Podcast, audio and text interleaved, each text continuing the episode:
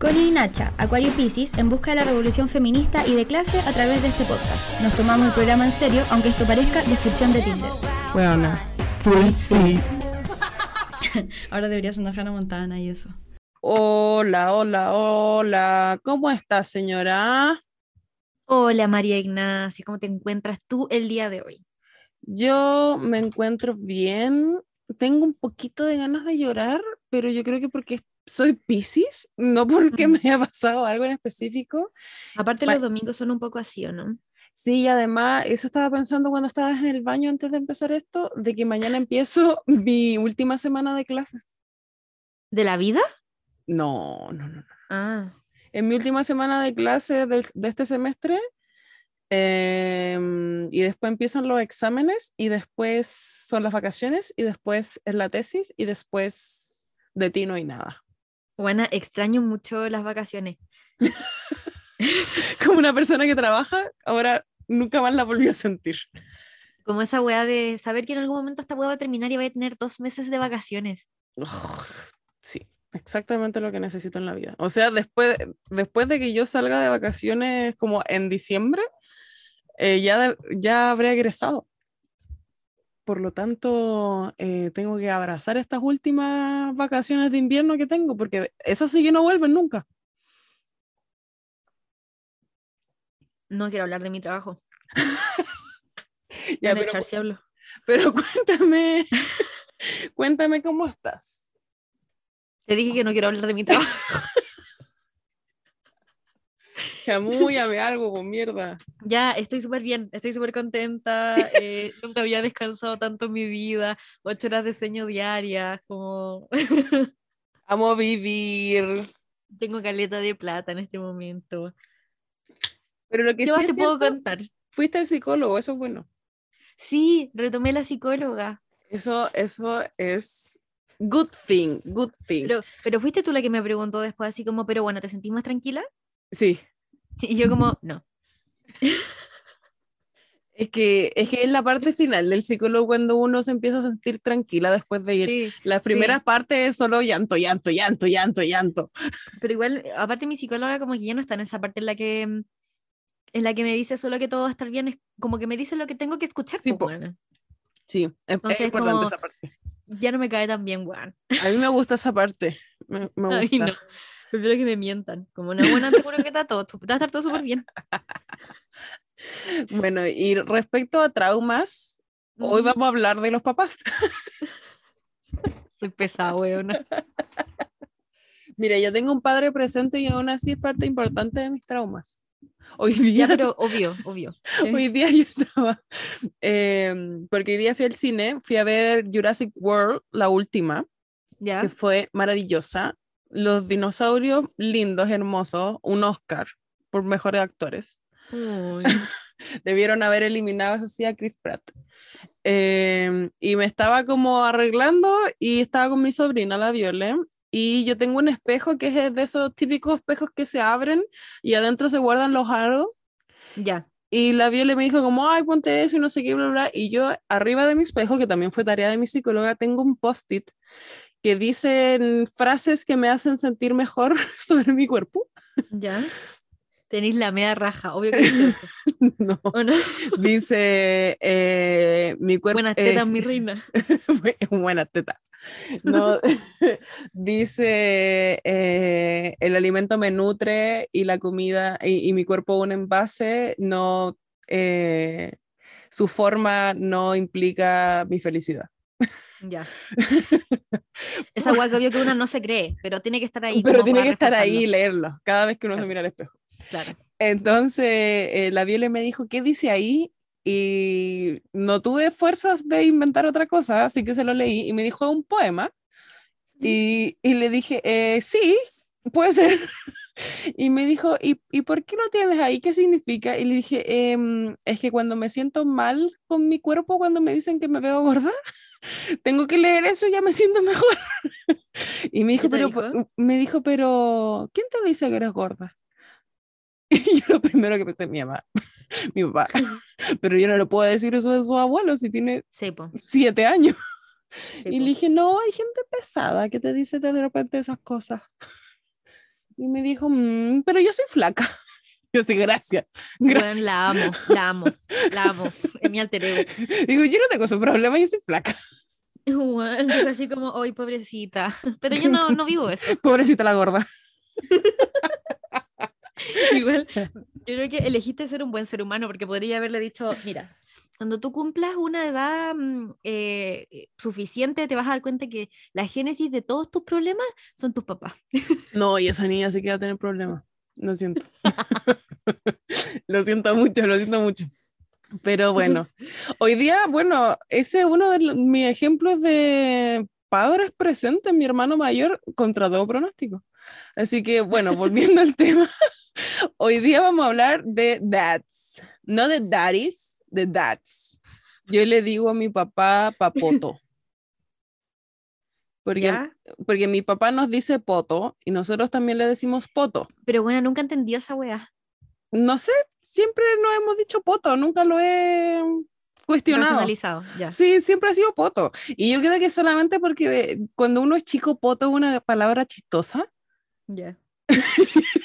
Y es como papá, poto, empiezan con P, tienen una vocal, cada dos consonantes. Entonces, como nosotros somos los potos, él es el papá poto, o sea, papoto. Bueno, es como Peppa Pig, Sí. Así que papá yo- cerdito, mamá cerdita. Y de hecho hoy día llamo a mi hermana como eh, de videollamada y le dijo hola papoto, porque así es como nos saludamos. Pero, bueno, lo encuentro rarísimo. O sea, sí, porque, bueno, yo, bueno, yo soy una persona así como muy tradicional para decirle así como mi mamá, mami, mi papá, papi. Mi abuela, ah, no, mi abuela yo le digo Lela, que en el momento, en el momento en el que estuvo de moda decirle Lela a las lesbianas, era súper incómodo. Era súper extraño. Yo a mi abuela también le decía Lela. Tengo, tengo mi, mi mami nana y mi Lela. ¿Ya? Entonces también, y como fleta una, cuando Tipo, a una descubre como- que a la lesbiana le dicen Lela, uno así como, mm, ¿qué? Hola, yo misma. Espejito rebotín, me decía mi abuela. Eh, Sí, decía, ay, qué wea vos, torta culia". Es como los memes de Millie Bobby Brown, donde es homofóbica. Sí. La Violeta, gordofóbica. Ya. Ay, pero yo no tengo ese problema, es que yo soy flaca. gorda de mierda. Eso me dijo básicamente. Llegó donde su mamá y le dijo como, uy, paguémosle el gimnasio a la María Ignacia". A la tía Ignacia porque tiene problemas. Para que deje de ser gorda. Hoy día me salió un TikTok que decía como cuando escucha el chiste más homofóbico y transfóbico que has escuchado en tu vida y es, de tus amigos fletos. Yo, sí, Sí, obvio, buena. sí, soy. Eso somos. Ya, volviendo, volviendo. Ya. Hoy vamos a hablar de papás. ¿Por qué vamos a hablar de papás? Porque el próximo domingo es el Día del Padre. Y la Connie me dijo, Nacha, vamos a vender a la feria el domingo. Le dije, bueno, es el Día del Papá. Tengo un padre presente. Y yo le dije, ay, perdón, es que yo no tengo. De hecho, mucha gente me pidió hora para tatuaje ese día y yo decía, bueno, es el Día del Papá. Y dijeron, ay, perdón, es que no tengo papá. Y yo así como, weón, mi karma tener padre presente, parece. Bueno, sí, es que ya esa agua es vintage. ya, y frente a eso, vamos a hablar de padres eh, icónicos en el mal sentido y en el buen sentido. Es que igual, ya, pero detengámonos, ya, sí, pasemos a eso, pero detengámonos un segundo como a la paternidad que uno vive. Ya. Porque siento que depende mucho de la persona. eh, obvio, porque hay muchas formas de papás. Y es muy brígido como mm, eh, que depende de que- con quién te ponís a hablar, es la forma en la que ven a sus padres. Como que, mm, no sé, por ejemplo, igual yo siento que es clásico el papá ausente. Como que yo conozco mucha gente con, padre, con papás ausentes. Ujú. Como el weón que se fue y no habló más. Yo, por ejemplo, mi, mi papá biológico, eh, recién en este momento en mi vida, es presente. Ujú. Y, y es muy brígido cómo esas weas te marcan, porque yo igual tuve una familia como que estuvo siempre para mí, ¿cachai? Y mi abuelo asumió el rol de papá, eh, que en paz descanse, que de hecho le quiero dedicar este capítulo a mi Oh, padre. Nunca he hecho eso, weona. Primera vez que lo hago ya. Y Yo lo es quiero que, mucho, aunque no lo conocí. Bueno, te perdiste de caleta. y la wea es que, mm, Igual, se, igual uno hace esa weá como de pendeja, decir como, ¿por qué me abandonó? Como, ¿qué, y, qué tenía de malo ¿Qué yo, hice yo? para que, Sí. eso, como quise yo para que me abandonara mi papá? Y es muy brígido que, mm, claro, como que hay gente que no tuvo papás y eso lo marcaron mucho, pero hay gente que el que sus papás estuvieran presentes fue peor. Sí. Aquí. Como ese proceso, ese proceso en el que, por ejemplo, los papás se llevan como el pico y el papá, y tenéis como el papá de mierda frustrado que vive una vida que en verdad no quiere vivir y te trata pésimo porque odia su vida, como encuentro esa weá muy brígida, como que siempre pienso mucho que, ya si bien me dañó caleta que mi papá no estuviera presente, pienso como, bueno, imagínate hubiese estado presente.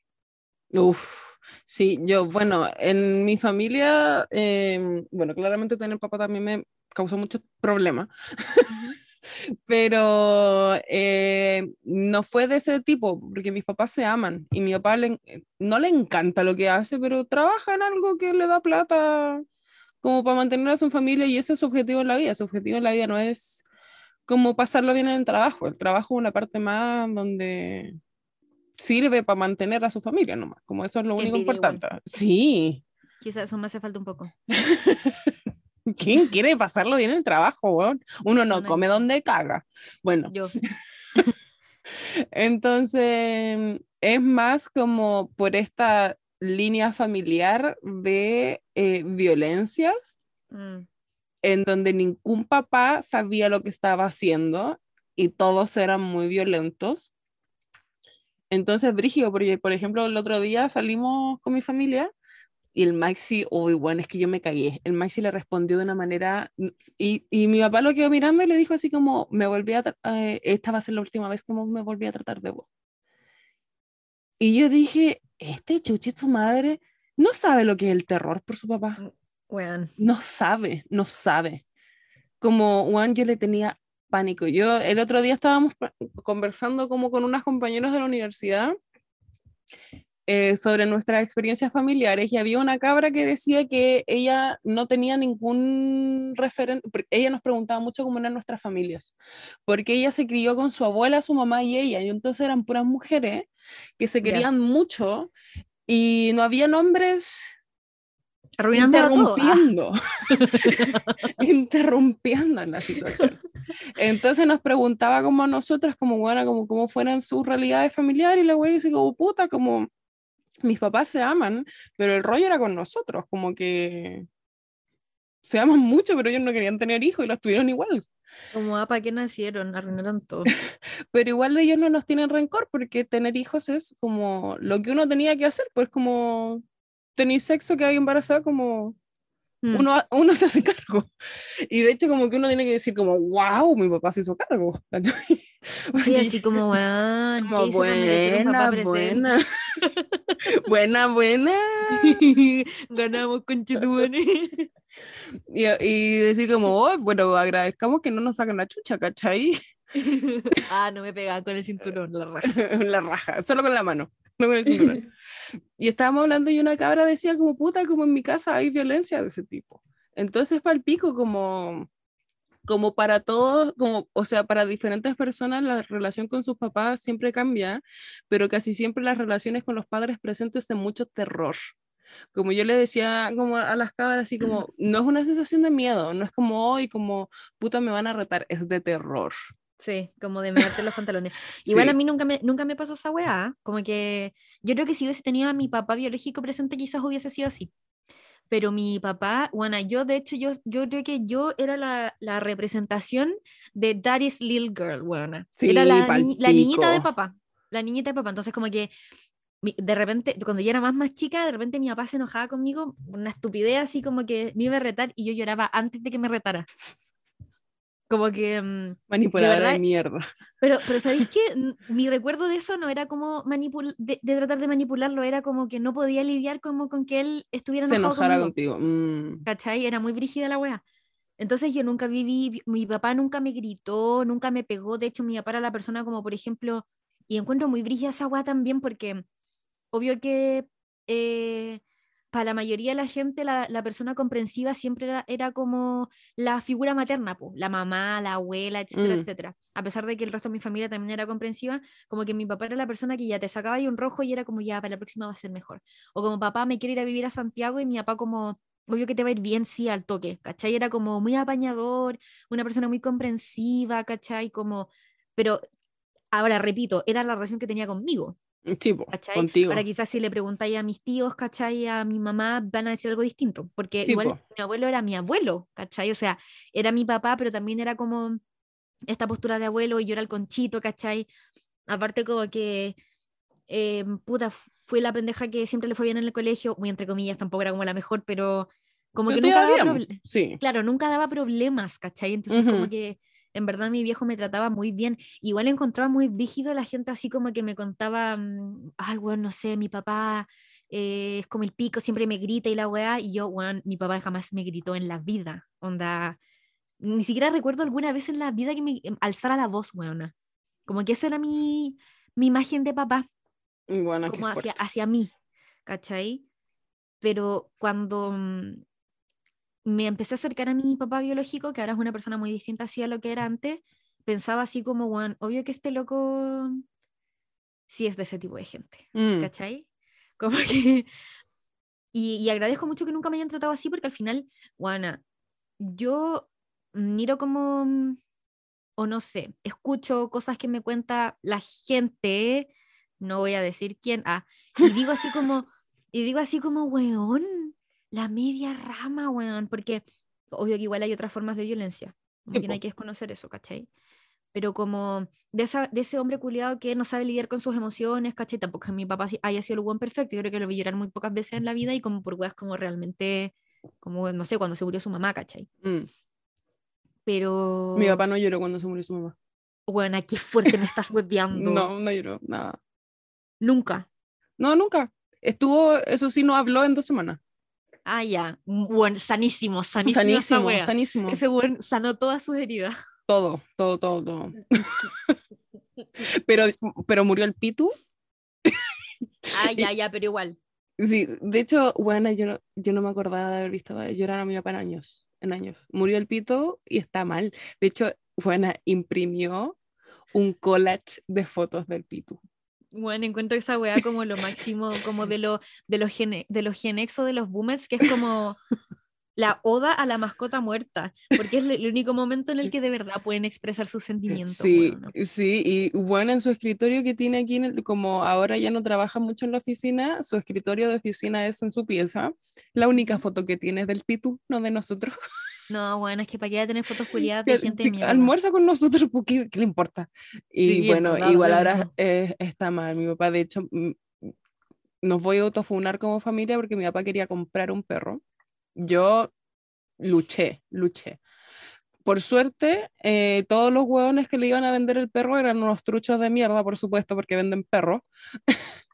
y, y no, compramos, no, no se concretó nada. Pero mi papá quería el mismo perro, quería un Yorkshire y quería ponerle Pitu. Y yo sí, papá, estáis hueveando, eso no está bien. eso no es sano, eso no Pero es dile que se sano. gaste la plata del perro en terapia, po. Pero si esa hueá no sirve, ¿ah? es es para el pico igual que mm, al menos nuestros papás, o sea, no, es que imagínate, bueno, yo pienso así como en la gente que fue criada realmente por los boomers, o sea, los boomers como como ese caballero que tiene apellido Mañalich. Gente que los crió esa Mm. gente, ¿cachai?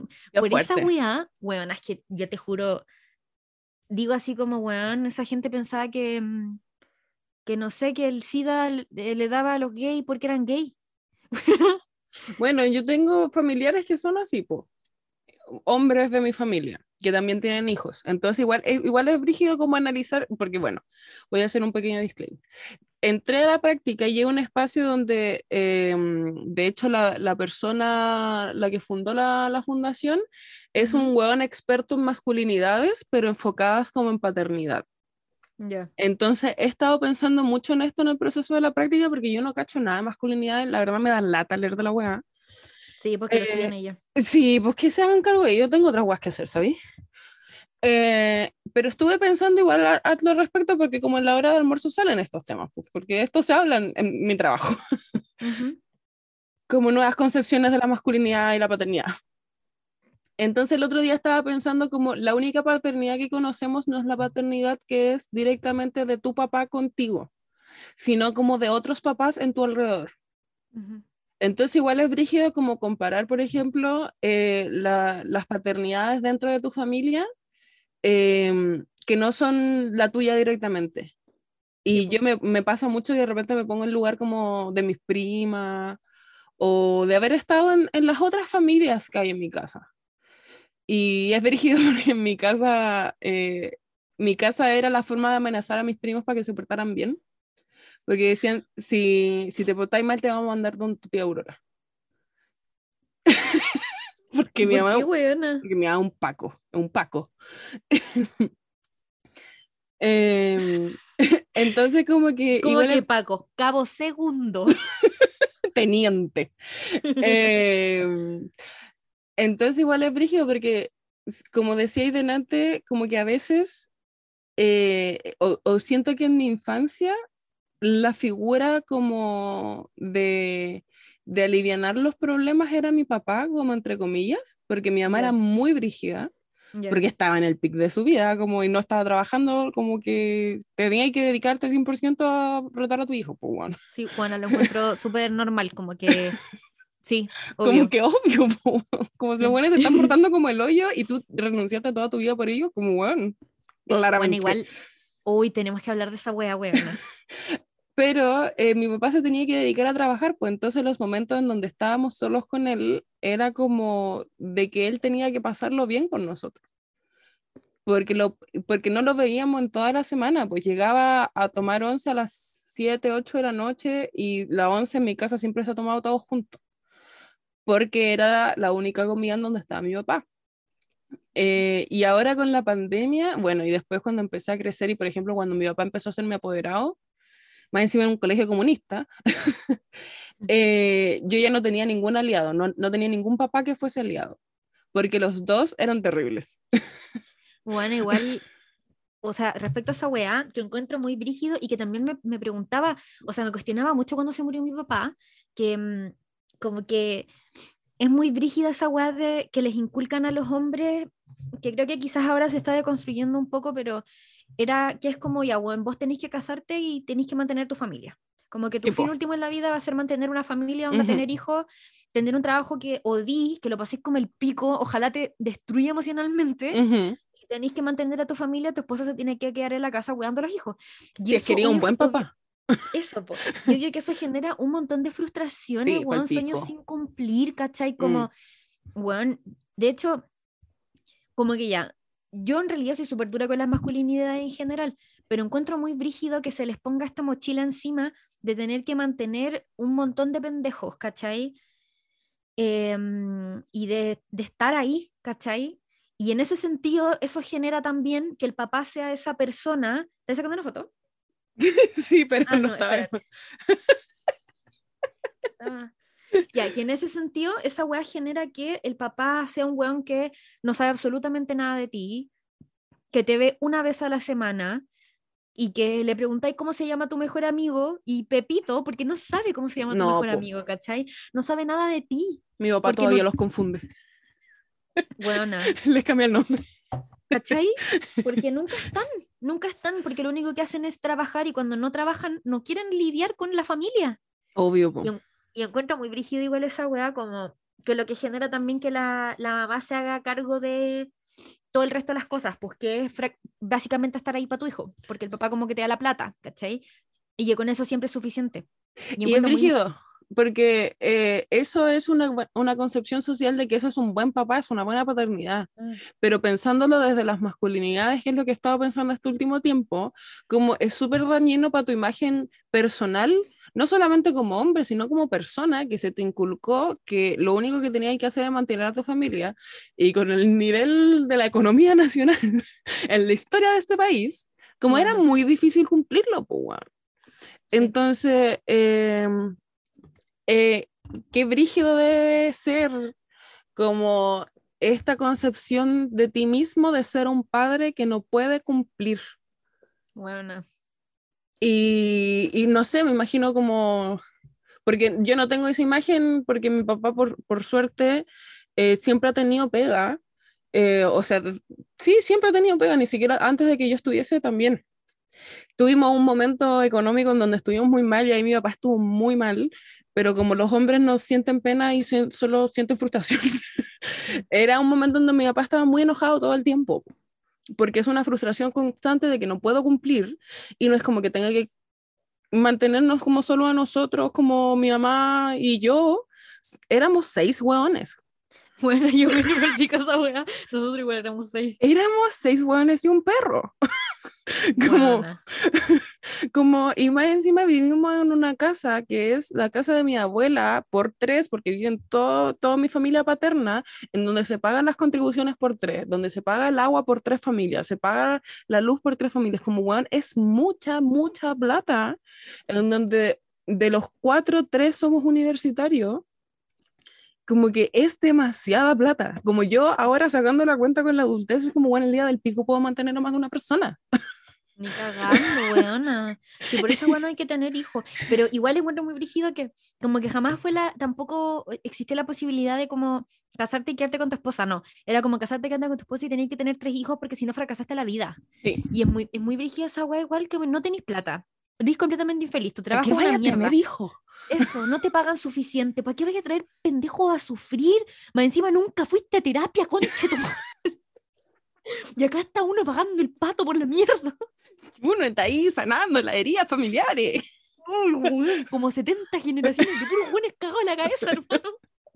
Por la chucha, weón, así es, es terrible. Uno siempre cuando llega a la etapa de línea familiar en la terapia es como, ya, pero weón, ¿qué tengo que ver yo? A ver, ¿qué tengo que ver ¿qué me- yo? ¿Qué me importa a mí que en el Renacimiento?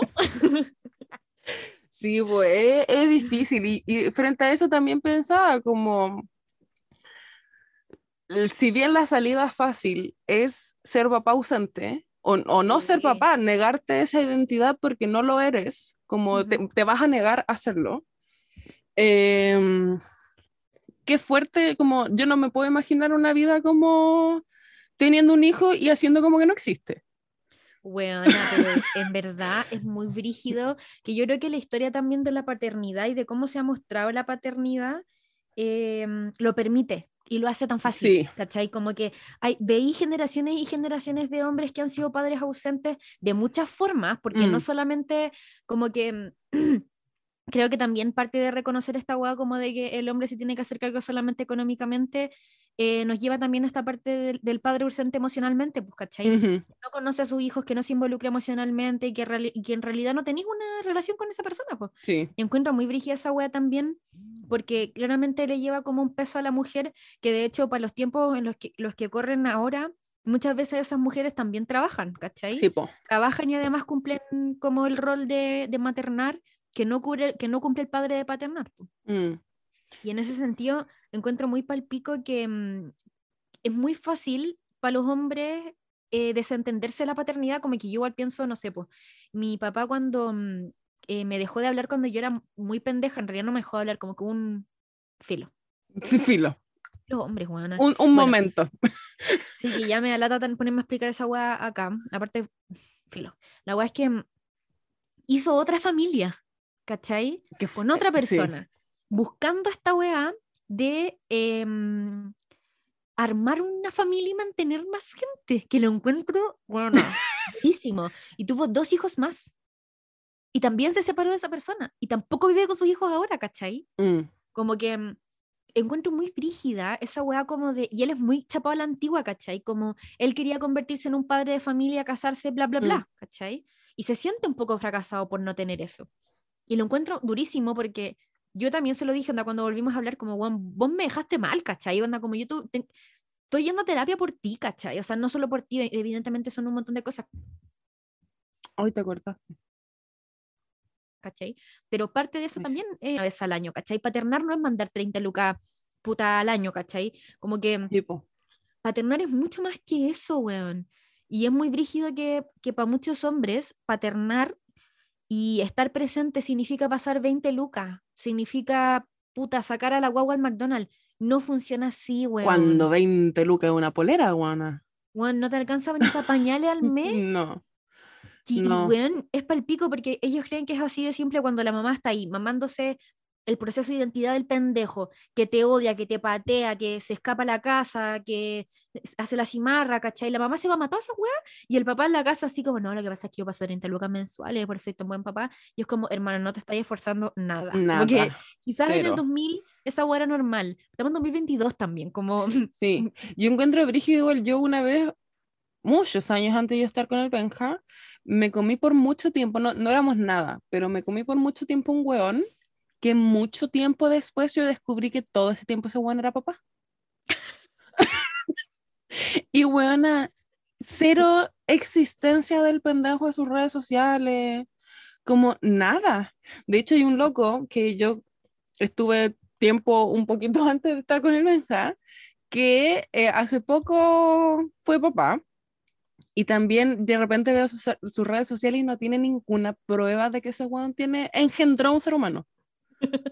Y yo así como, ¿cómo podí existir sin hablar de tu hijo? Como, sin mostrarlo, como, o sea, a mí me habla porque yo sé que existe la guagua.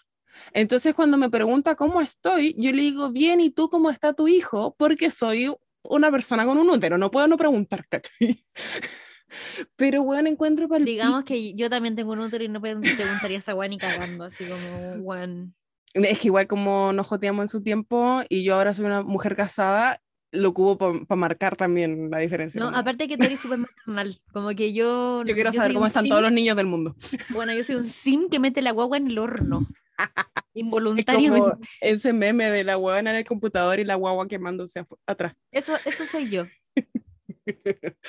Pero no es verígido como pensar que las identidades masculinas están eh, pensadas en torno a la, a la paternidad y aún así muchos hombres no la toman. Entonces, ¿qué identidad desde la masculinidad tienen? Mm. Y es, y es nada, porque siguen siendo unos pendejos de 12 años con 35, Es muy brígida esa weá. porque no quieren Como- hacerse cargo de su Pero realidad. es, es muy ver esa weá como que o eres papá, padre de familia y toda la weá, camisita y Y ponerte ser y papá es tu weá. personalidad. Claro. O jugáis Fortnite hasta los 45, no te dais Ujú. la raja, el mismo calzoncillo toda la semana, lo dais vuelta para la otra. Es, bueno, es que Sí. no hay un intermedio como de un ser humano normal. o te convertís en un. O eres un zángano culiado o eres como un papá de mierda. Porque ni siquiera Sí. un papá que se esfuerza, así como un papá de mierda. Sí, pues, y de hecho el otro día lo hablábamos con mi mamá igual, porque mi mamá conoció a un cabro que le hizo como encargos como de, de su pyme, de tortas, tortas de Aurora, pídanle torta, quiero comer. Em, donde este loco eh, tiene una relación hace muchos años con su, con su pareja, eh, mujer, no es pareja gay.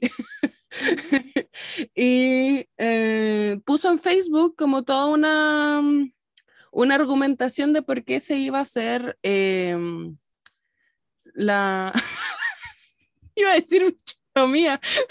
Bichectomía, La la vasectomía. Y cómo como Lo tomó que la... pasa es que mi- mis cachetes me han molestado desde que soy muy Toda pequeña. Me decían ardilla en el colegio. Eh, entonces él daba como toda una reflexión de por qué él pensaba que lo- como él no quería ser papá y Bichectomía, check. bichectomía, check, como él no quería ser papá, él se iba a hacer cargo de la situación y frente a eso el huevón se iba a hacer la vasectomía, pues, huevón. porque es tomar responsabilidad de las decisiones que estáis tomando. Y más encima ser consciente con, con el cuerpo de la otra persona, bla, bla, bla, como cantidad de hormonas y la mierda, bla, bla, lo que ya todas sabemos. y los hombres tienen que hacer un testamento en Facebook por lo mismo. Sí. Em, y mi mamá me decía que estaba muy, o sea, como que para mi mamá esto es nuevo, ¿cachai? Como esto es bacán, esto es novedoso, porque son hombres haciéndose cargo. Entonces, no pasa nunca. Entonces como que le puso, como que lo felicitaba, como que bacán su reflexión y la weá, bla, bla, bla. Entonces, como comentó, le empezaron a llegar el resto de las notificaciones a la publicación. y estamos hablando de gente boomer, boomer, teniendo pensamientos reflexivos que para nosotros son nada. Eh, y empezaron a llegar caballeros a putear al loco diciéndole que, eh, que entonces, ¿cómo se iba a considerar hombre ahora? como, weón, así tratándolo como el A pico. ese viejo no se le para desde 1955 la corneta. Y mi mamá, como es una, es una señora de mall, se puso a pelear con algunos comentarios. Así como eh, al fin los hombres están, las nuevas generaciones se están haciendo cargo y la weá, y ustedes son unos viejos, no sé, bla, bla, bla, como hueveando y la mierda. ¿Ya? Y este cabro le comenta a uno, y, y por lo que cachó mi mamá era un tío. Y le dice como, weón, nunca en tu vida te hay hecho cargo de mis primos y me estáis hablando que si no soy papá no voy a ser hombre. Como yo me estoy haciendo cargo de una weá que yo nunca he querido ser y tú tenés Ujú. tus hijos votados por Chile, weón. Y yo así, oh. y mi mamá así Y como, se lo dijo. Y se lo dijo y no se lo mandó a decir con nadie, bueno, y ahí en el muro de Facebook, De prende a todo el mundo. Y mi mamá me, me- me comentaba la weá y nos pusimos a hablar al respecto, como es brígido, como los hombres como que son papás, aunque sean ausentes, se Mm. abanderan de ser papás cuando no hacen Weona. nada. Y te llaman para tu graduación así como estoy tan orgulloso de ti. Pero si no hiciste nada, güey. ¿Qué hiciste? Ni siquiera pagaste la matrícula del colegio, que era lo mínimo que podías No hacer. hiciste nada. Me mandaste un pantalón talla 14, tengo 20 años. terminando ese espacio de reflexión, que lo encontré maravilloso, vamos a hablar de eh, hombres, padres, eh, icónicos en el buen y en el mal sentido eh, del imaginario. Partimos con chilena y después fue como ya de todo el mundo. Guana, no es que se me ocurrió un papá de mierda. pero- el, el, el odio que sonó en esa. Un Es que, papá pero de mierda.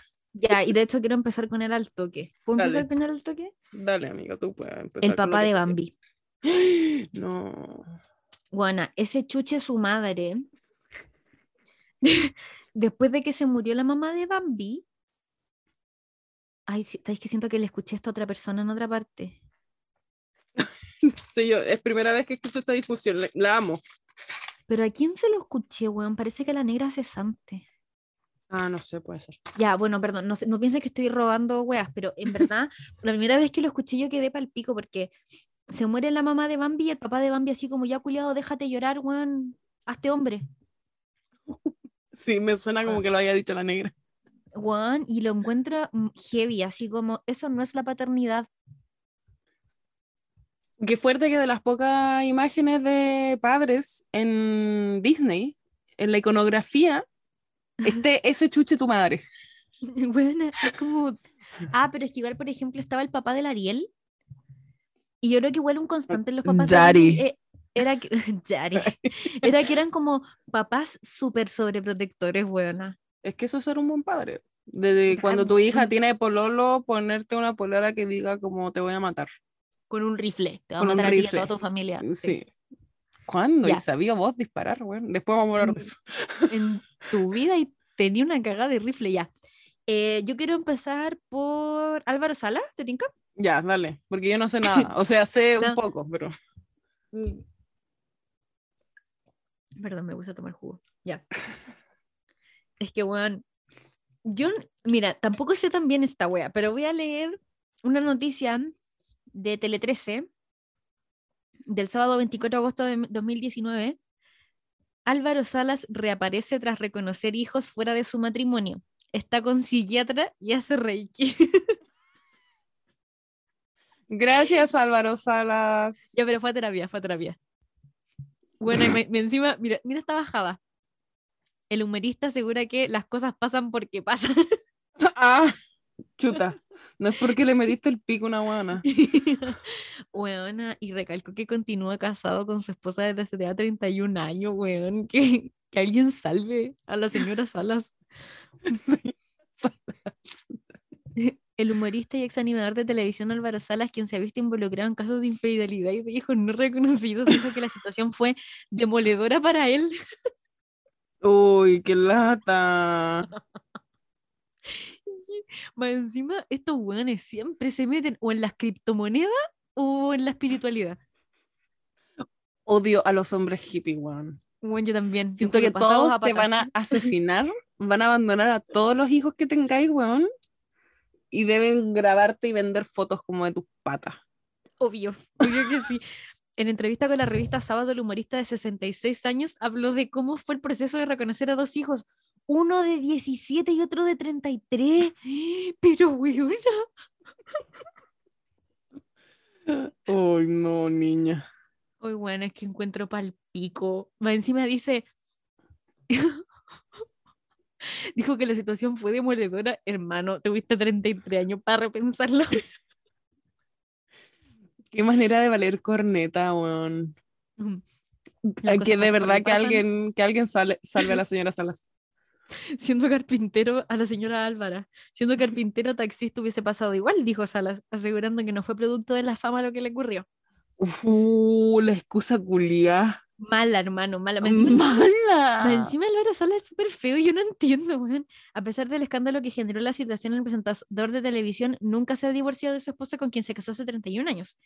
Hay amor, separarse es una decisión que mi esposa pudo haber tomado perfectamente y en los momentos más difíciles nunca estuvo en la mesa la palabra divorciarse. Uy, la señora. Uy, weón. que alguien la salve, señora. Yo creo que esa guana debe tenerlo agarrado así como, mira, chuche tu madre. Mira por la weá que me hacís pasar a nivel nacional. Weón, es que yo, si un weón me humilla así, weón, no. No, buena, te, des- te destruye. Y te destruye. destruyo. Chucha No, yo lo de tu madre. Yo lo destruyo. Sí, por lo destruyo. supuesto.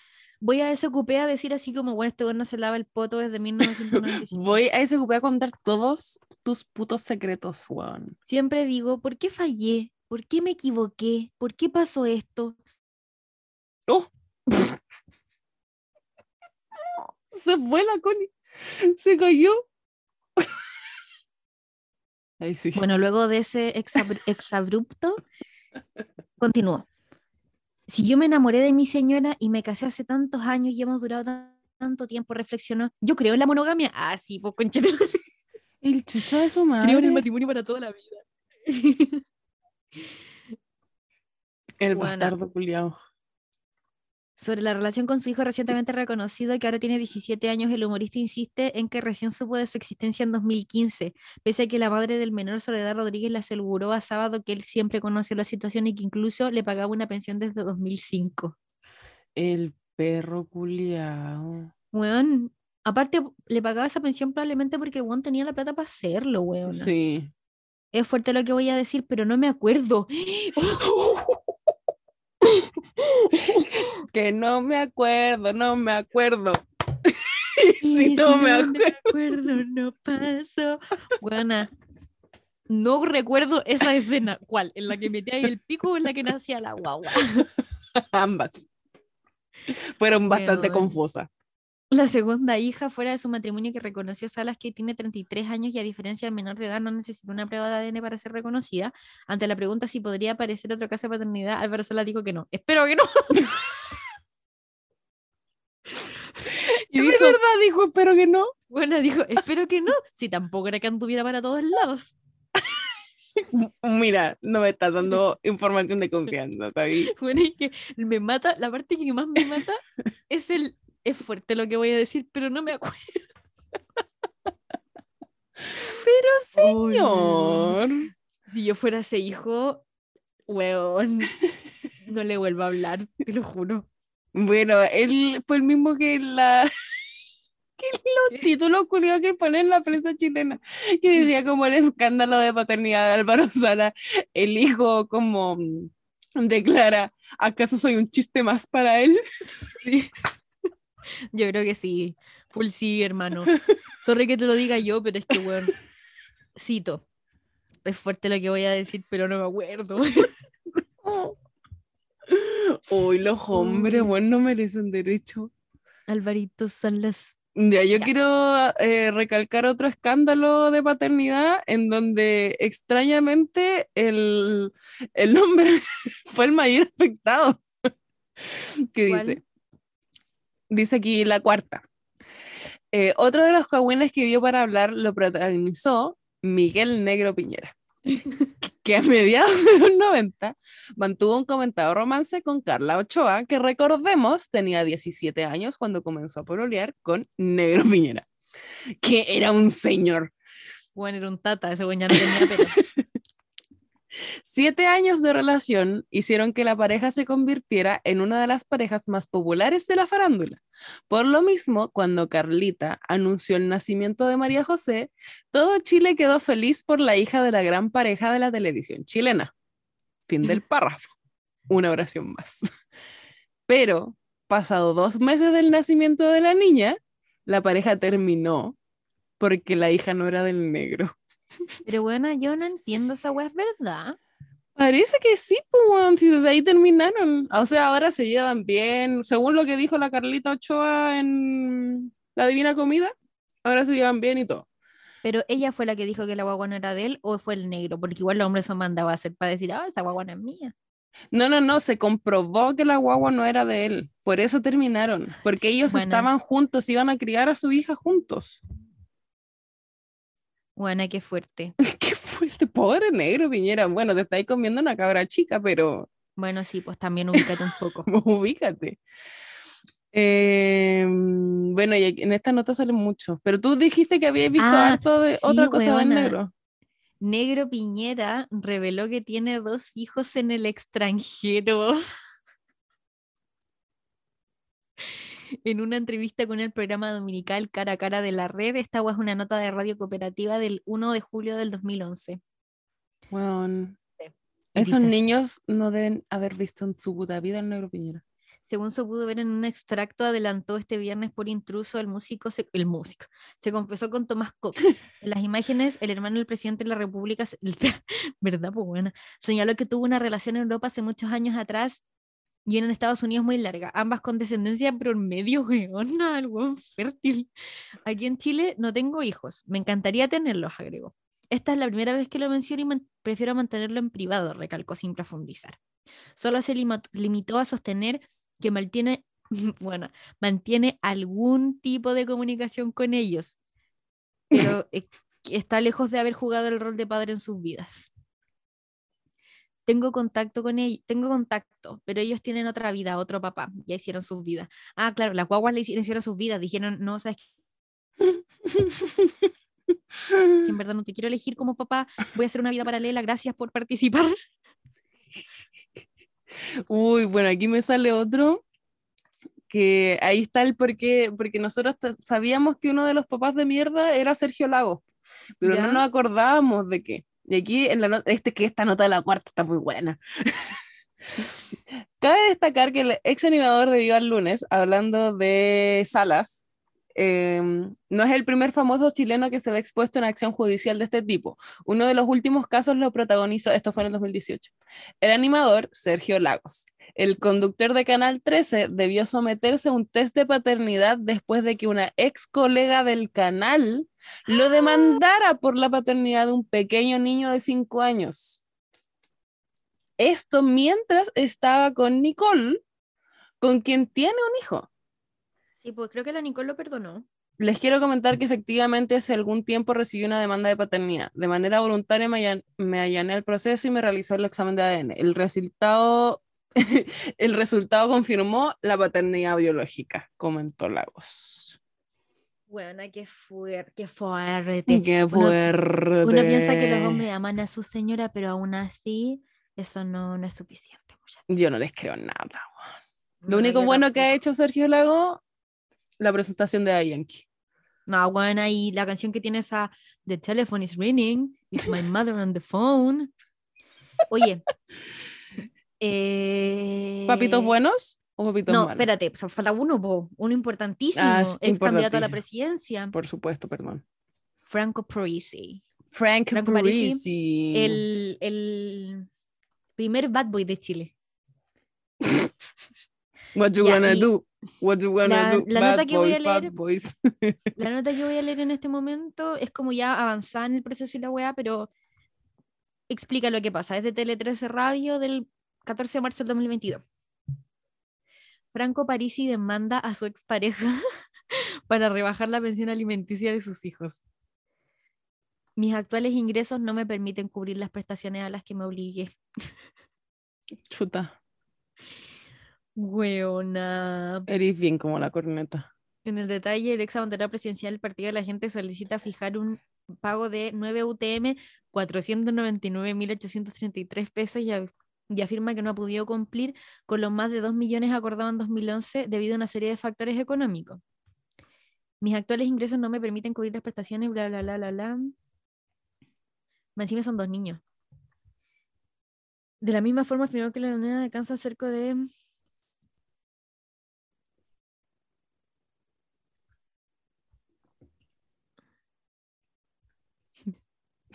Silencio.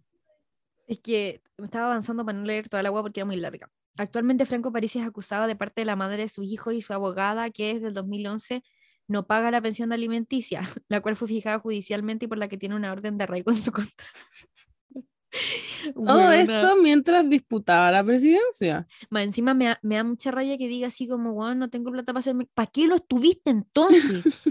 Ponte condón, conchetumare, no sé, loco, hazte una vasectomía. ¿Por qué ¿Qué- son así? dos hijos. Más encima, que bueno, de verdad me da rabia, porque ¿tú crees que con 400 y tantas lucas mantenía a dos guaguas? A dos niños. ¿De verdad? ¿De verdad? Franco, ah, te, ¿a qué te estoy hablando? Franco, por favor, responde. Ya, y respecto a papás buenos, yo en verdad no tengo ninguno que hablar. Yo lo único que te podría contar es que Jordan 23 fue papito hace muy poco. Sí, eso es importante. Yo tengo eh, varios. Eh, tres de ellos son ficticios. ¿Quiénes? Son ficticios. Ay, Eh, weona, pusiste uno muy bueno. Sí o no, sí o no. Bueno, de los padres reales que sé que son buenos papás, tenemos a Gary Medel, que a pesar de que ahora está funado por ser un imbécil en el concierto de Carol G, em, a mí me encanta como, bueno, lo que se presenta en, en las redes sociales. Y no solamente de sus redes sociales, porque yo soy fan de eh, la esposa de Gary Medel. Igual, weona. Entonces, como no solamente Gary, sino como su pareja actual, su expareja, sus hijos, como que todo, todo apunta a que Gary es un muy buen papá. Gary Medel tiene una hija mayor, dos gemelos, una hija mm, que tiene como 10, que es con la, con la que está casado, la española, eh, que es periodista deportiva, y eh, su último bebecito que tiene como un año y algo. Eh, fértil. la cantidad de hijos que tiene ese hombre. Eh, bueno, siempre anda para todas partes con los gemelos. Los gemelos tienen como 17 ahora. Eh, los gemelos tienen una muy buena relación con su hija, eh, con su hija menor. La hija mayor no está en redes sociales nunca, no sube fotos con ella, Gary. No sé realmente la situación familiar que tienen, como porque no se sube nada de ella. Pero em, eh, de hecho, creo como que se llevan súper bien como con la mamá de los gemelos, la mamá de los gemelos con la esposa actual de Gary Medel, se llevan súper bien, siempre se comentan las fotos, cuando la esposa del Gary Medel sube como fotos con los gemelos y con sus hijas, así como en Navidad, cuando se van como a verlos como a Italia, eh, la mamá de los gemelos les comenta así como que agradece mucho que reciba a sus hijos eh, con el mismo cariño con los que tiene, con los hijos que tiene ella con Gary, que ella sea su Mm. mamá española, como yo lo encuentro maravilloso, sobre todo porque esa mujer hermosa, reina del mundo, Gran mujer. Gran, gran mujer. mujer. gran mujer, gran mujer. Ay, a mí me gusta otro que pusiste. ¿Cuál, cuál? El Edo Caroe. Ay, Yari. Bueno, sobre todo porque el único podcast eh, heterohablante que escuché en mi vida fue el de Edo con su hija. Ah, sí, yo no he escuchado ese, pero yo sé que la relación que tiene Ledo con la Fran, que es su hija de 15 o 16 años, eh, es muy buena. Eh, siempre Ledo habla, bueno, yo escucho, yo escucho siempre eh, Tomás va a morir, en donde el Edo no es el único buen papá de ese podcast, el Tomás eh, también es papá del hijo con, eh, de la- que tiene la Ivonne por, s- Sola, que es su esposa. Eh, Tomás lo adoptó como propio. Es súper buen papá, se aman mucho, se llevan muy bien. Y bueno, el, el, Edo, el Edo fue papá cuando estaba en primer año de universidad en Derecho en Lausanne. Abandonó la carrera para empezar como, o sea, bueno, primero intentó terminar Derecho, pero no hubo caso. Eh, y empezó, empezó a trabajar y al mismo tiempo empezó a trabajar como mago, como en eventos por separado. Lindo. Porque era su sueño, porque ama ser mago. Eh, y así el huevón empezó a llegar a la fama como humorista, ¿cachai? Como Ledo Caro es un, un humorista muy reconocido en Chile. El loco es muy bueno. Tiene el primer pod podcast comprado por Spotify, el primer podcast también, porque ahora es con video. Eh, y es, es rígido el trabajo que tienen. De hecho, tienen ahora estudios Neverland, como que han sacado mucha, mucha pega.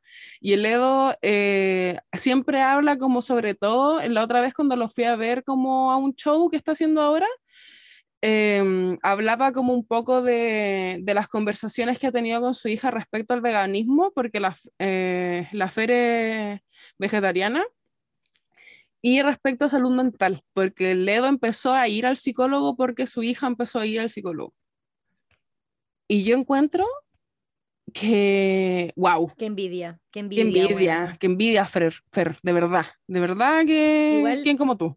¿Sabes por qué me gusta mucho, me, me gustó mucho la relación que ellos tenían po, escuchando el podcast? Porque era muy horizontal, buena. Mm. Y, y, como la que se respetan mucho como sus opiniones. Bueno, aparte que esa cabra chica es muy bacán, es muy woke, ¿cachai? Es como muy...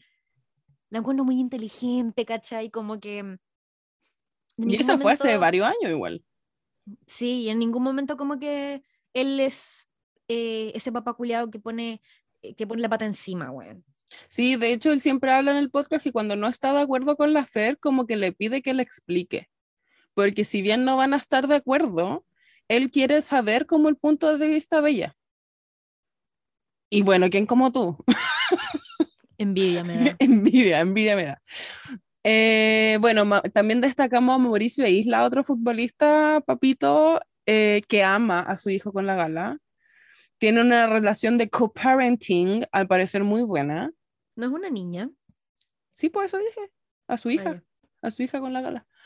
Eh, y de hecho, ahora que el Mauricio Isla está con, con una bailarina en una uh -huh. relación, eh, también como que comparten mucho como la gala, como que ella no tenía problema como con, con la relación que tenían, que le, ella encontraba que el, eh, Isla era un súper buen papá.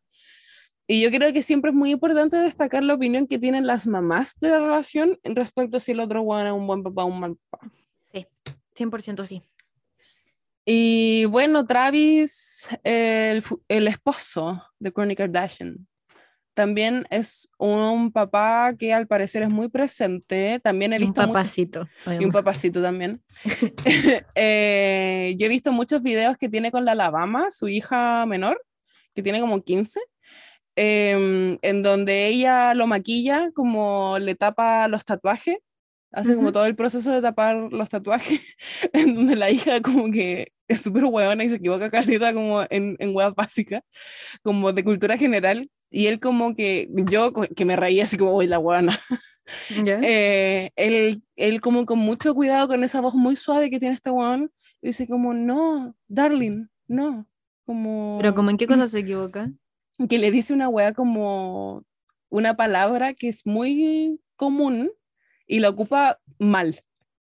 En vez de como supuestamente suponidamente. Sí, como algo así, y él la mira así como, hija, no, y como que le explica, y ella se caga la risa, y yo creo que eso es una muestra bueno, primordial de cuando no se burlan de ti cuando te equivocáis. Qué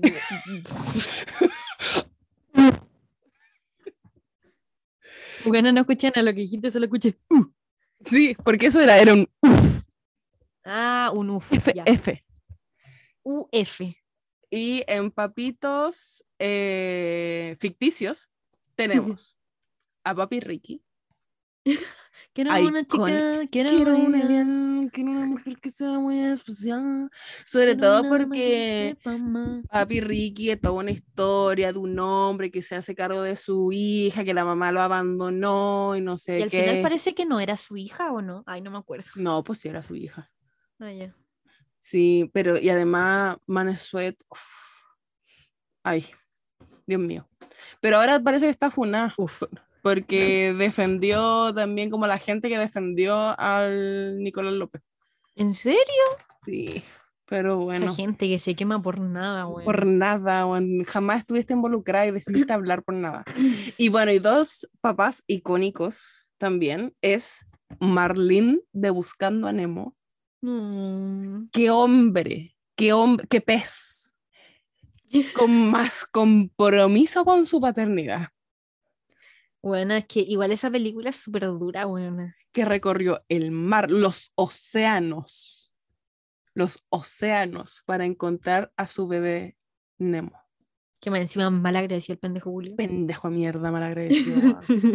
Aleta feliz, aleta choca. Qué gran pote. No hay, no hay, no hay, no hay, no hay, no hay, no hay, no hay. No hay, no hay. ya. Y el otro el papá de. Tarzán, que si bien no aparece más que en un pequeño flashback en el inicio de la película, pobre hombre. Bueno, a mí me gustaba No me la acuerdo el papá de Tarzán, weona. Daddy igual, Daddy, sí. Daddy. Pero bueno, a mí me gustaba mucho la, la teoría conspirativa de que el papá de Tarzán, bueno, los papás de Tarzán eran los papás de, de Frozen, de Elsa con Anna. Sí. Se confirmó que no es así, pero en mi cerebro y en mi corazón sigue siéndolo. ¿Por qué rompen la, mm, La La ilusión, weón, déjeme tranquila. Y eso, esos son los papás. Ya discutimos que es un buen padre. Ah, no hablamos del video como de los papás donde no saben nada de sus hijos, pero como que se da a entender en la discusión Sí, igual. lo comentamos. Sí, pero esa es la discusión sobre padres. ¿Qué opinan ustedes? Tienen que comentar en nuestra foto ¿Cómo son sus papás? Cómo son sus papás y papás icónicos. Ay, sí, ¿qué papás icónicos se le ocurren? Sí, porque nosotros nos demoramos pensando. Buenos y malos, buenos y malos. Buenos y malos, sí. Ya, ya ahora. Vamos, vamos, es que sabes que buena me da lata hacer buena full, sí, buena full, no. Pero amiga, si no lo hacemos después se van a acumular muchos. Ya, bueno. Ya. Esto es Weona. Full sí. Puta, no alcancé, weón. Bueno, igual como tú, weona, fue muy como de fono erótico encontré. En serio, qué asco, perdón. Bueno, el primer weona full sí es que funamos a Liam de One Direction, porque un imbécil. ¿Qué hizo? fue al eh, podcast de Logan Paul, primer error. no sé ni Eh, siquiera quién es Logan Paul. El youtuber gringo que fue al bosque japonés a grabar este, donde la gente se iba a suicidar. Bueno, no sabía eso. Oh, buena.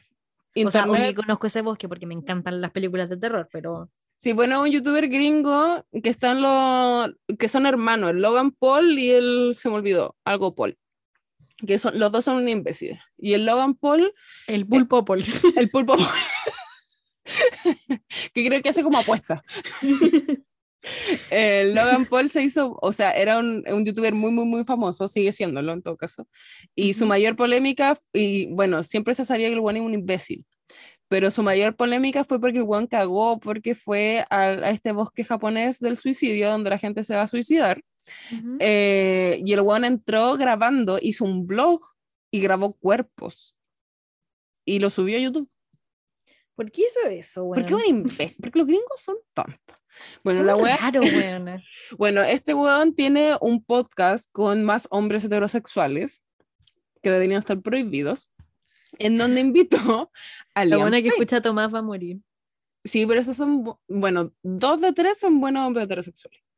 Ya. Eh, invitan a Liam y empiezan a hablar como de su vida en One Direction porque es lo único importante que ha hecho Liam en su puta vida. ¿Y por qué invitaron a Liam Payne, weona? Porque deben haber buscado un weón famoso que les diera clics y eh, este weón, Liam siempre habla de One Direction, pero siempre habla como que lo ama y no sé qué, bla, bla, bla. Y ahora habló mierda, habló mierda de Zayn, habló mierda de toda la banda, Menos de Harry, porque si decía Harry te destruía, porque Harry es mucho más famoso que todos los otros jugadores juntos, con todo el amor que yo le tengo a todos los otros jugadores juntos. Eh, dijo como que odiaba como a estos hueones, que odiaba a Luis, eh, que una vez un hueón como que siempre se llevaron súper mal y se agarraron a combo y un hueón lo agarró y lo tiró contra la muralla y él le dijo como... Eh, espero que quieras tus manos porque no eh, porque nunca más las vas a volver a usar si no las sacas de mi cuerpo y la weá, bla, bla, bla, como buena haciéndose. ¿Quién le dijo eso? Liam le dijo eso a uno de los One Direction porque no quiso decir a quién. Ay, ya. ya. Habló- Sí, habló súper mal de Zayn y dijo que esta es la mejor parte, la mejor parte, que él era el más famoso de todos los One Direction. ¿Que Liam era el más famoso de los Sí, One Direction? que él era el más famoso de todos los One Direction. Que solo gracias a él se conformó One Direction y que cuando él fue a X Factor por segunda vez, porque la primera vez no quedó, Simon Cowell le había prometido que iba a hacer toda, le iba a conformar una banda todo alrededor de él eh, y que él efectivamente es el que ha hecho más números y es el más famoso de todo One Direction. Que... Em, Oka. Ya, pero igual está bien, es hombre, hay que dejarlo. Y después de eso se puso a hablar de criptomonedas. Ah, ese weón está mal, hermana. está mal, está mal, de NFTs y toda la wea. La wea es que ningún One Direction dijo nada al respecto. Obviamente, porque los buenos tienen un trabajo. Harry está llenando estadio alrededor del mundo, Luis está de gira por Latinoamérica, como francamente. Em, y eh, desde que se fue de One Direction hace siete años, nunca, nunca ha hablado de One Direction como sin provocación, a menos como si la gente no le ha, no le ha hecho entrevistas. Él nunca ha hablado de One Direction, nunca ha hecho referencia a One Direction, nada. Y una semana después de que pasó esta weá de, Liam en el podcast, eh, a- ayer, antes de ayer, subió un video de 5 segundos a, a Instagram cantando la nota más alta que ha cantado en su vida en One Direction, que es You and I. Eh, cinco segundos. Y todos los comentarios eran como, ahí está ahí como quien dice que el más, el más talentoso y famoso de One Direction era Liam. Perdedor de mierda que está ahí en un podcast cuando todos los demás están triunfando. Y después de eso, Luis le puso me gusta a Zayn y es la primera interacción de otro One Direction con Zayn desde que Zayn se fue. Y Liam quedó en el olvido. Bueno, a Liam le voló la peluca, pero es que hasta Tokio. Liam cagó su po- poca y nula carrera que tenía, que era hablar de No, pero es que igual me, da- me da como mucha risa porque, o sea, está bien que él piense cosas, ¿cachai? Uno puede pensar lo que quiera, ¿cachai? Pero como que los números hablan por sí solos y, Claramente. loco, no sé si tú has visto dónde está Harry Styles. Como que, Como Sorry, pero... Incluso te puede no gustar Harry Styles y es imposible decir como Harry Styles no hace buenos números, weón. Bueno, Bueno, otras cosas importantes que pasaron, maravillosa, Britney se casó. Se llevó sola al altar como la mujer independiente que es. la amo. Hubieron impo- invitadas importantísimas al evento como Selena Gómez, Drew Barrymore, Donatella Versace y Madonna, con quien recrearon su besito. Y además Paris Hilton, que salió una nota ayer donde decía que re- risa. rechazó una invitación de la Casa Blanca para ser DJ en un como evento internacional que se, se iba a hacer como a unas cuadras del matrimonio de Britney con muchos presidentes del mundo, porque dijo que era mucho más importante ir al matrimonio de Britney que ir a ser DJ de los presidentes del mundo. Que te encuentro, pero es que toda la razón. O sea, igual me pasa que ¿por qué invitarían? O sea, es que ya, no sé, no quiero desmerecer a Paris Hilton. Pero ¿por qué invitarían a Paris Hilton? No, Weona, tú no hables mal de Paris Hilton con su canción Stars Are... ¿Cómo se llama? esa canción no es de ella. La que es con... con unos reggaetoneros. Ah, tú estás hablando de I don't mind spending some time Parece, no sé. I'm with you. Ya, porque esa creo que sí es de ella, pero yo estaba pensando en Do You Think I'm Sexy, que en realidad es de No, no, no. No, no, no. no. Ya, pero bueno, Filo, es que esas canciones sí eran buenas, pero ella ahora es DJ, pues es distinto a lo Sí. que hace ahora. Sí, sí, sí. Pero bueno, rechaz... Paris Hilton rechazó al presidente de Estados Unidos por Britney Spears, que lo encuentro acertado. Icónico.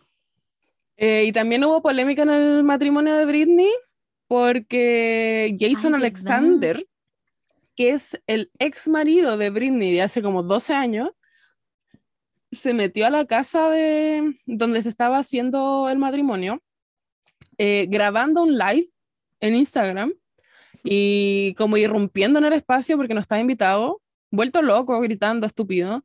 Lo neutralizaron y ahora está preso por El hacer que, esa no, mierda. el que no superaba a Britney Spears así. Como, weón, ¿quién eres tú? Como Jason Alexander, literal, nadie sabe quién eres si no eres ex- ex esposo de Britney Spears, weón. No- nadie se acordaba de ti. nadie. No. Bueno, otras cosas importantes que pasó en la semana, eh, en las últimas dos semanas, porque ahora estamos grabando cada dos semanas y hemos cumplido, eh, hubo una cita importante en el ¿Cuál? mundo Ah, entre Boric y el primer ministro canadiense Justin Trudeau. el Bori. el Bori, que, habla, que le habla inglés, francés, español y se saca un moco Al mismo tiempo. al mismo tiempo. Tuvieron una cita en un bar, se hizo súper viral la foto y se hizo también muy viral los ceros de Giorgio Jackson, en donde subió muchas, muchas fotos como con ultrasol o eh, publicó este, este meme como de Welcome Cheater.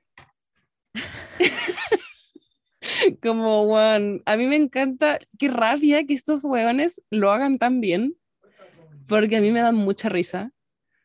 Pero bueno, a veces hace que se me olvide que son unos imbéciles. Qué bueno que Buena- siempre lo recuerdo. Soy muy fácil de comprar, igual como... Pico. Eh, otra cosa, bueno, hablando de Ultra Solo, Dualipa es chilena. Ay, weona. Ay, yo, quiero, yo quiero decirles esto. Em, o sea, no, no contar esta weá, pero Dualipa se comió Aaron Piper. Ujú. Y en el mismo momento publicó la foto de Ultra Solo, o sea, publicó una foto y puso Ultra Solo en su weadita. Em, ya. Se, se comen el Aaron Piper con la Dualipa. Ujú. Y a mí un día después me sale un video de la FKA Twigs, no sé si se dice así, Sí. comiéndose con el Aaron Piper. Y el video era publicado del mismo día. Y yo no entiendo, que tiene una relación abierta.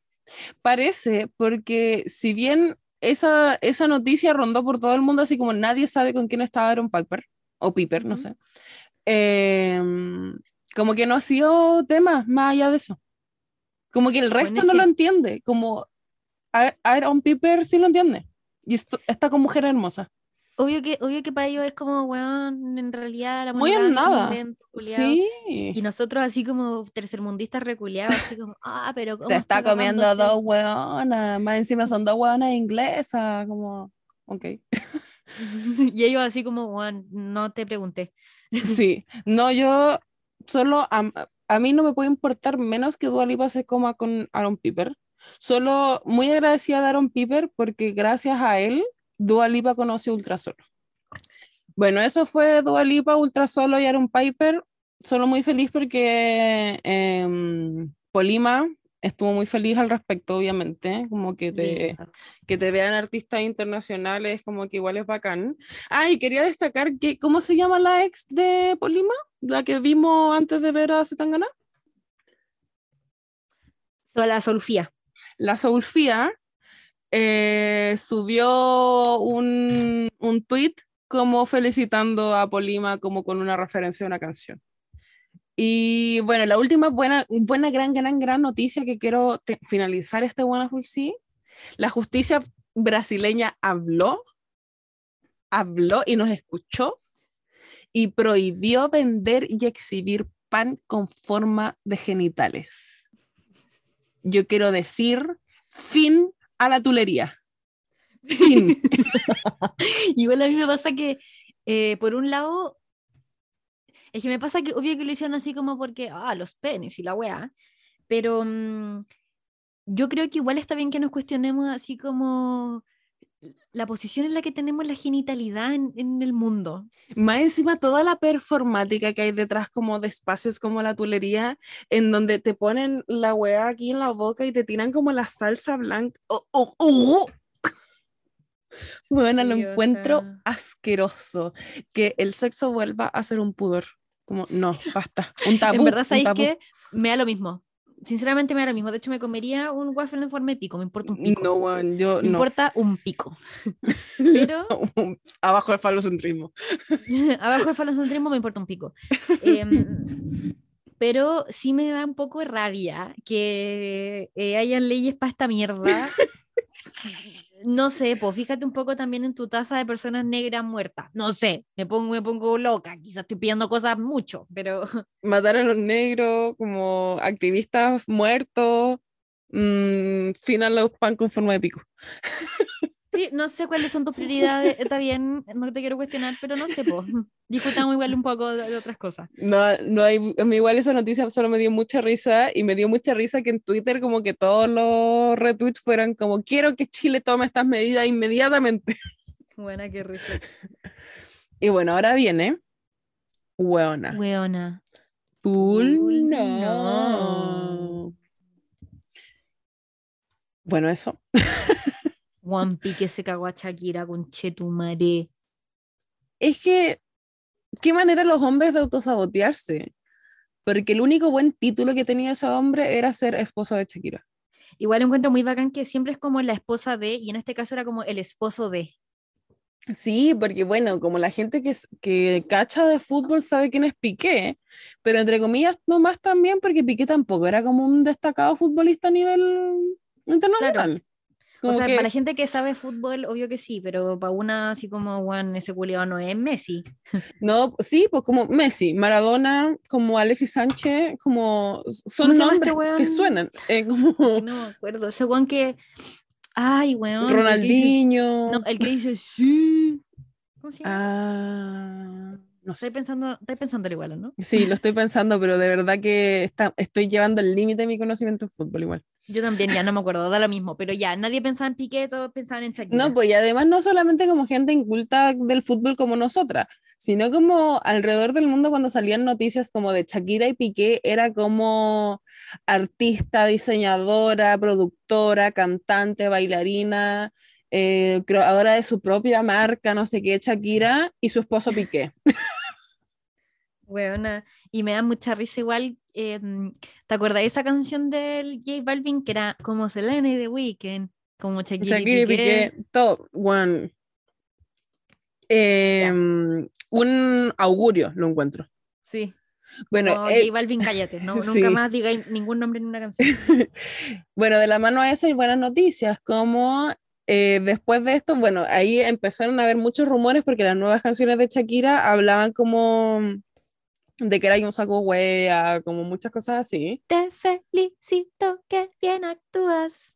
así eso mismo. No me cabe duda. Yo solo quiero pedir que vuelva la antigua Shakira, porque escuché, to- cuando salió esa noticia toda la semana como ojos así.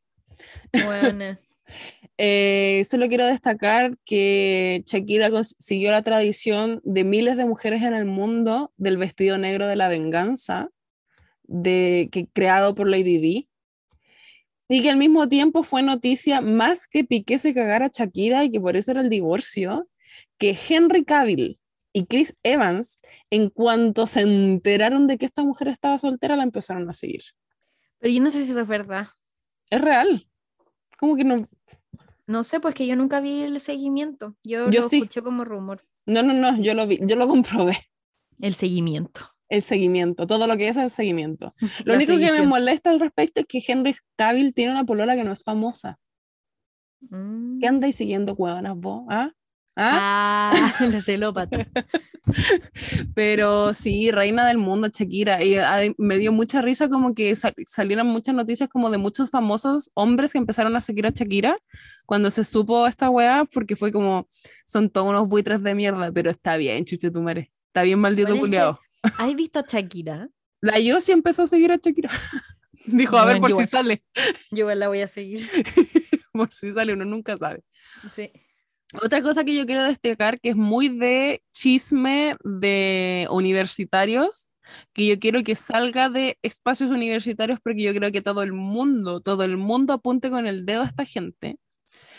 Eh, hubo un, hay un paro en Juan Gómez Milla, que si usted no es de Chile o si usted no conoce, Juan Gómez Milla es el campus de la Universidad de Chile, en donde está ciencias sociales, artes y varias otras carreras en Ñuñoa. Maldita seas como una de Ñuñoa. en donde em, hay un paro por muchas temáticas, pero que dentro del petitorio oficial que se le envió a dirección, hay un punto clave en el espacio de género por los urinarios, por la eliminación inmediata de los urinarios en todos los baños del campus, como muestra principal del patriarcado de la violencia patriarcal en nuestro espacio. No entiendo. Nadie, nadie. No entiendo si son para mear, po. No, pero es que dicen que son una, una muestra material de la violencia patriarcal. Y que Pero estar en un baño con un urinario de por sí ya es violento, simbólicamente. Yo no sé, pero weón. O sea, es que no sé, no me quiero burlar, pero no, no entiendo. No... Bueno, yo, yo pedí, sinceramente, quiero que me den sus argumentos porque si solo es eso, eres un imbécil. Porque los urinarios no son solamente para hombres, No, pues, son para personas que tienen pene. ¿sí? Y más encima ni siquiera es como una muestra patriarcal como de la masculinidad, es como literal como los hombres pueden ver sin tanto show como literal solo se sacan el pico. Bueno, Aparte Como que pienso que quizás los urinarios ocupan menos espacio. No, no sé, buena. Sí, pues además como que los urinarios se, se inventaron un poco por, como para agilizar el tiempo en los baños, como el flujo de las personas. Entonces como que yo así, ¿qué? Y bueno, pusieron en el petitorio, lo mejor es que tiene una cita en APA. Los baños del campo universitario constituyen uno de los espacios clave en los procesos de transformación espacial de las universidades. Entre paréntesis, Blanco Hispatano, eh, 2019, cita en APA. Las lógicas proyectuales de los baños, como su construcción y diseño, dependerán del enfoque de la arquitectura, bla, bla, bla, bla, bla.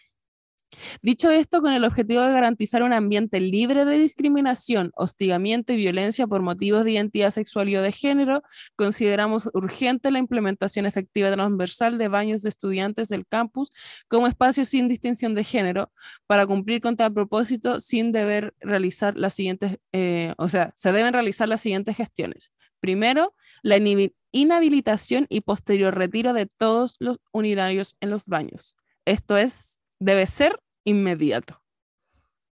Pero igual me da la impresión de que quizá, ya no sé si tratan de darle otra vuelta a la wea, pero me da la sensación como de que, que solo haya urinarios, quizás está mal, porque quizás los hombres que quieren ir al baño de hombres, pero no tienen pene, se pueden sentir mal. ¿Pero tú ahí entraba a un baño de hombres? Sí, pues tienen cabinas y tienen cositas. Sí, pues, no hay puede- ningún- No hay ningún baño que solo tenga urinarios porque los hombres cagan también. Sí, pues. Por eso me, por eso me, me, no sé, como que siento que siempre tiene que estar la opción de poder. Y, y quizás sería bacán pensar en que en el baño de mujeres también tendría que haber urinales. Sí, Ahora que yo encuentro los urinales un poco. mm, o sea, es que no sé, yo no creo que me. O sea, si fuera hombre, no me gustaría que me miraran la tula igual. no sé. yo creo que eso está más ligado como a nuestra concepción como pudorosa como de nuestros genitales igual. Sí. Ellos ni siquiera se los secan el pico cuando me Buena, no quiere se lo sacuden. No, que van a tener vergüenza. De eso deberían tener vergüenza. Pero eso, solo quería sacar de Twitter esta discusión porque encontré memes por todas partes y nadie estaba entendiendo los memes de los urinarios. Tuve que hacer una investigación ardua para ver cuál era. Bueno, encontré hasta chat de WhatsApp de Juan Gómez Milla hablando de los urinarios. Pero solo quería que eh, la gente supiera que a veces mm, uno habla weas también. Y esto yo creo que ponerlo como prioridad es una wea. Pero bueno, tal vez estoy equivocada, uno nunca sabe. Otra cosa muy importante que pasó, que está en Wonderful No, es que asesinaron a una dirigente trans en Iquique de nombre Yuri Pizarro. Fue uno de los primeros como crímenes transodiantes del mes del orgullo. Eh, han habido por lo menos tres y un suicidio de una ex alumna de Fundación Selena. Y bueno, desde ahí como que mi mes del orgullo se va a la corneta, como que yo, como que ya, no puedo más. Sobre todo porque han sido puro muertes trans y me duele. Es súper importante em, en el mes del orgullo recordar que, em, que sobre todo las personas trans em, tienen vidas que son mucho más dificultosas que quizás, eh, por ejemplo, no sé, los hombres gay o las locas lesbianas, como que las personas trans no tienen las mismas posibilidades de eh, tener un trabajo estable, mm, mm. Un sueldo estable, ¿cachai? De vivir una vida libre de eh, odio, como que tienen mucha más dificultad de poder vivir sus vidas de forma plena. Mm. Y en ese sentido, eh, bueno, tú comentabas ahí cuando recién empezaste a hablar de lo de Yuri Pizarro, que no puede ser un buen mes del orgullo, ya me pasa exactamente lo mismo. como que digo, weón, el otro día no me acuerdo con quién hablaba en la pega y me decía así como, weón, yo creo que mm, en realidad no es tan terrible la discriminación a las personas trans. Y yo le respondí, ¿cuántas personas trans están en este lugar de trabajo? Mm. ¿Cuántos compañeros trans tenéis? ¿Cuántas compañeras trans tenéis? Y, yo creo que este mes siempre va a ser como para reivindicar las luchas que mm, están menos visibilizadas. O no sé, claro, no están solamente las personas trans, ¿cachai? Porque también están las personas como trans binarias y están las personas que son trans no binarias, que es una mm. weá ya como que, que para el resto de la gente que está fuera de la comunidad LGBTIQ más o son aliados, es una weá como inexistente, donde no puede ser género fluido o no binario o no binario. Como que mm, Creo que este mes tiene que ser sí o sí para pararnos desde la vereda del reconocimiento de luchas que han sido invisibilizadas históricamente como la de las personas trans, porque las personas trans no son solamente personas jóvenes, ¿cachai? Las personas trans también mm. son personas que han resistido todas sus vidas siendo trans, ¿cachai? Como Yuri Pizarro. Y, y en ese sentido, creo que que no, solamente, que no solamente tenemos que hablar entre nosotros, sino que también tenemos que contarle a personas que son fuera de, nuestro, de nuestros círculos qué es ser trans y hablar de eso y, mm, y no dejar que el mes del orgullo sea solamente hablar de las mismas personas que hablamos siempre, que bueno, en general son los hombres gay. Sí, de las diversidades más como normativa igual. Entonces, eh, bueno, como que es súper doloroso como la cantidad de muertes trans que han habido en, en este orgullo, considerando que estamos a 12. Estamos a 12 de junio. Sí. Eh, es súper terrible, súper doloroso. Y es más que nada una muestra de la realidad que viven el resto de las disidencias sexuales y de género. Em, y como con, hablaba la Connie como las identidades no binarias, como una misma. Em, y al mismo tiempo también, por ejemplo, las personas intersexuales, como es esa una realidad súper escondida. Y no solamente como que más encima la gente lo encuentra como súper extraño, como muy como, ay, esto no pasa, eh, ¿Por qué eso no pasa, entre comillas? Porque las personas intersexuales sufren mutilaciones de su cuerpo al momento del nacimiento. Sí. Como existe un régimen heterosexual cisgénero que delimita desde el momento en que tú naces lo que vas a hacer, y cuando nace un bebé intersexual, se le exige a los padres decidir en ese momento qué género ellos quieren que sea. Y, se, muy esa y hay mutilaciones genitales en recién nacidos, Juan.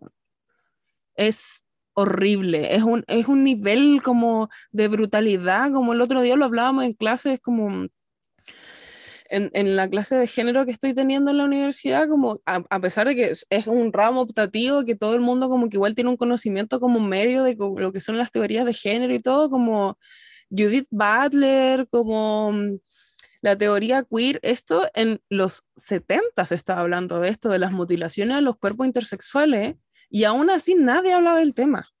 Sí. Em, en cómo esto no, eh, es un problema, como no... De hecho, los compañeros como del espacio estaban así como quedaron mal, como así como, ¿qué? Y yo así como, bueno, esto pasa todos los días, todos los días. Em, bueno, existen colectivos, existen organizaciones. En Chile está el colectivo Intersex, están los no binarios también, los colectivos de personas no binarias, eh, que son los menos conocidos también porque somos realidades no reconocidas dentro de los mismos espacios, como también lo son las realidades asexuadas, eh, arománticas, eh, porque amor no es am- amor es amor como no es el logo del Pride. Sí. Hay gente que no tiene esta, esta pulsión sexual, esta pulsión romántica, ¿cachai? Entonces hay, hay muchas, muchas, muchas minorías dentro incluso de esta minoría Buena, buena. que son invisibilizadas. Entonces, bueno, el otro día yo les compartí en, el, en, el, en las historias de Buenas Bulsi cuando partió el Pride, eh, el discurso igual icónico del Pride de Silvia Rivela, eh, de que este es un espacio lleno de, de blanquitos gay, eh, gritando amor es amor, cuando las negras, las latinas, trans, que iniciaron el movimiento en Stonewall, están presas, murieron en la cárcel, murieron en la calle, asesinadas, murieron en el completo abandono, como Silvia Rivera, que es un, una activista mundialmente reconocida de los derechos LGBTIQ, queer, trans, latinos en Estados Unidos, eh, fue fotografiada por fotógrafos importantísimos en la, en la cultura y murió en la calle en situación de calle, en el abandono mismo. Porque esa es la realidad de las personas trans. Sí. Igual Entonces, esa weá encuentro muy brígida, tomando un poco tus palabras, que eh, estamos aceptando a las personas trans que em, tienen plata, mm, que pasan desapercibidas como personas trans, cispassing, cispassing, pero, pero ¿qué pasa con, no sé, po, esa vieja trans que vive en la calle? O no sé, po, ese señor trans em, que nunca pudo tener un trabajo, eso existe. esas personas que tienen que volver al, al closet en la adultez, en la tercera edad, porque el espacio de la, la tercera edad es un espacio temporal en donde no existen las disidencias de género y sexuales, Bueno, encuentro muy brígida esa wea. donde la gente tiene que volver al closet, donde muchas de las personas con las que nosotros convivimos en este momento son personas trans que no han hecho procesos de transición en su expresión de género, porque eso indica no volver a tener trabajo nunca más en tu puta vida, weón. Ya sé por qué nunca terminamos con el buena no One, ¿no? Pero bueno, y bueno, hablando de eso, no tan en el imaginario tampoco, como murieron y ya han muerto en, en este momento, en, en los 12 días que llevamos del Pride, hoy mismo fue la celebración del desfile eh, del Pride en Estados Unidos y se detuvieron a más de 31 neonazis en Idaho, enmascarados y cargados con armas que iban camino a la Marcha del Orgullo a hacer un tiroteo. Buena, qué fuerte. Pero bueno. Pero Pinilla cree que debería haber más libertad respecto a la tenencia de armas en Chile. Oye, chuche tu madre, no le podías ni achuntar con una pelota al arco y Bueno, vaya a andar lo- con armas por la calle. Eso lo diría Fabricio Ridículo. Copano. Ridículo. Démosle el, el crédito a Fabricio Copano. Sí, sí. Y hablando de disidencia FUNA, Ezra Miller, reconocida no binaria, Qué duro el otro. nuevamente eh, arrestado por dos denuncias de asalto, violencia física en Hawaii. eh, y además acusado de drogar a una menor de edad con alcohol, marihuana y LSD. Que alguien haga algo con Ezra Miller. Que alguien detenga a Ezra Miller. El otro día me salió una weá que decía así como, tenéis más posibilidades de ser atacado por Ezra Miller que como atacado por un tiburón, una weá así. Pico que sí, weón, que por favor que alguien haga algo con Ezra Miller porque ¿Y sabéis weón, la población de Hawái está en peligro. Yo no había visto, o sea, no he visto, no he visto a Ramiro últimamente, pero yo te juro que me lo imagino como un viejo loco así con un cuchillo que anda Sí. en la calle, weón. Así mismo está, así mismo está. Y en Es cierto. pantufla y en bata, así me lo Sí. imagino. Sí, yo como persona funada eh, vi la última, Los secretos de Dumbledore, la última de Harry Potter, ¿Ya? y Ezra Miller se nota que está en la mierda. No solamente por el personaje, como que se nota. De hecho, bueno, por eso cago la película, por el- la polémica de Johnny Depp, por la polémica de la J.K. Rowling y por la polémica de Ezra Miller, nadie fue a ver la película y hizo unos números de mierda. Me estoy hueviando de verdad. O sea, yo no la he visto, por ejemplo.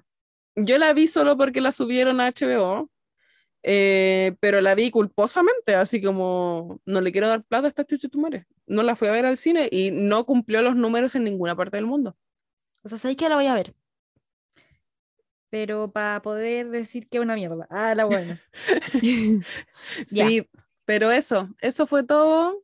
Eh, como no recomendaciones del Pride, eh, vi, hay una serie nueva que se llama Fierce Kill en Netflix, que es de dos lesbianas, una vampira y una cazadora de vampiros que se enamoran. La wea es como el pico, pero una busca una representación de manera tan bueno, Desesperada. desesperada que me la vi entera hasta las 5 de la mañana del sábado. Esa, esa es mi realidad. Happy Pride, motherfucker. que no se deprima. Oh, tira Oh. para arriba. Eh. Bueno, señoras y señores, esto fue el Buena Full. Intentamos cerrarlo con risa. Lo No se puede igual. Es que me- no, no, se echa creo esta weá. Ya. Nos pueden encontrar en Spotify y Google Podcast como siempre. Síganos Mm. en Instagram, arroba buenafulsi. ¿Podcast o no? No, arroba nomás. Arroba Arroba Buena Buena Full sí podcast el mail. Si nos quieren mandar un mail, pues. Ah, bueno, sí. pues. En realidad no, pero mejor el DM. Eh, y eso, ojalá les guste esto, lo disfruten, lo hayan escuchado con un cocaví correspondiente y eso. Sí, y bueno, solo decir que las cositas que se vienen están cada vez más cerca. Cada vez más cerca. Bueno, siento que llevamos diciendo se vienen cositas hace 30 capítulos. no, pero pero es- al pero fin se vienen cerca. Pero les juro que se vienen cositas, como que no, Sí. no es falso. Están a un solo paso. Así que Eso- eso, señora y señora, les queremos mucho. Señora y señora, no existen los hombres ni las disidencias. No. Adiós. Adiós.